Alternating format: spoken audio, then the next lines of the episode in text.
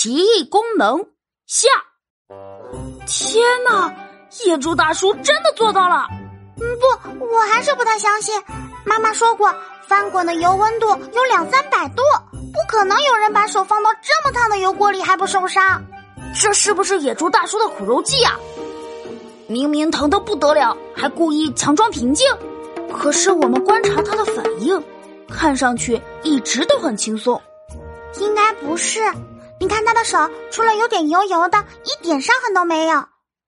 难道野猪大叔手上戴了一层肉色的隔热手套？我们刚说的手套，野猪大叔就走到了我们眼前。嘿嘿嘿，小朋友，我厉害吧？野猪大叔，你能让我们看看你的手吗？行，看吧。野猪大叔伸出手来，我们两个翻来覆去的仔细检查。我甚至还狠狠的掐了掐他的手，没有戴手套啊！哎呦，哎，好疼啊！你这个小鬼，掐我干什么？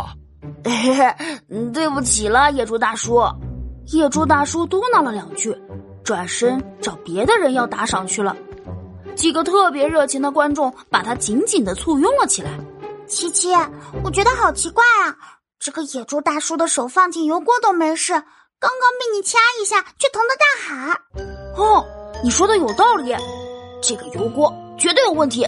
就在这时，野猪大叔被观众挤到了油锅边沿，油锅一晃，里面的油飞溅了出来，眼看油滴就要飞到我的脸上，我吓得赶紧一闪。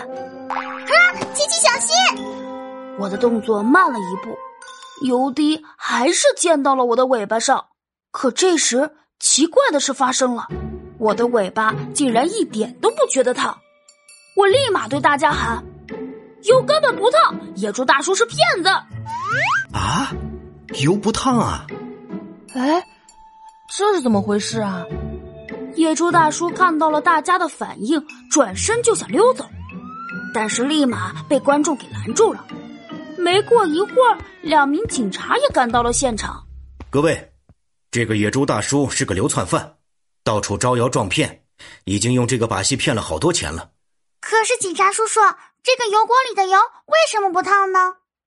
因为他的锅里装的主要是醋，只有表面上漂浮着一层油，醋很容易被烧开的，即使烧开了也不会特别烫。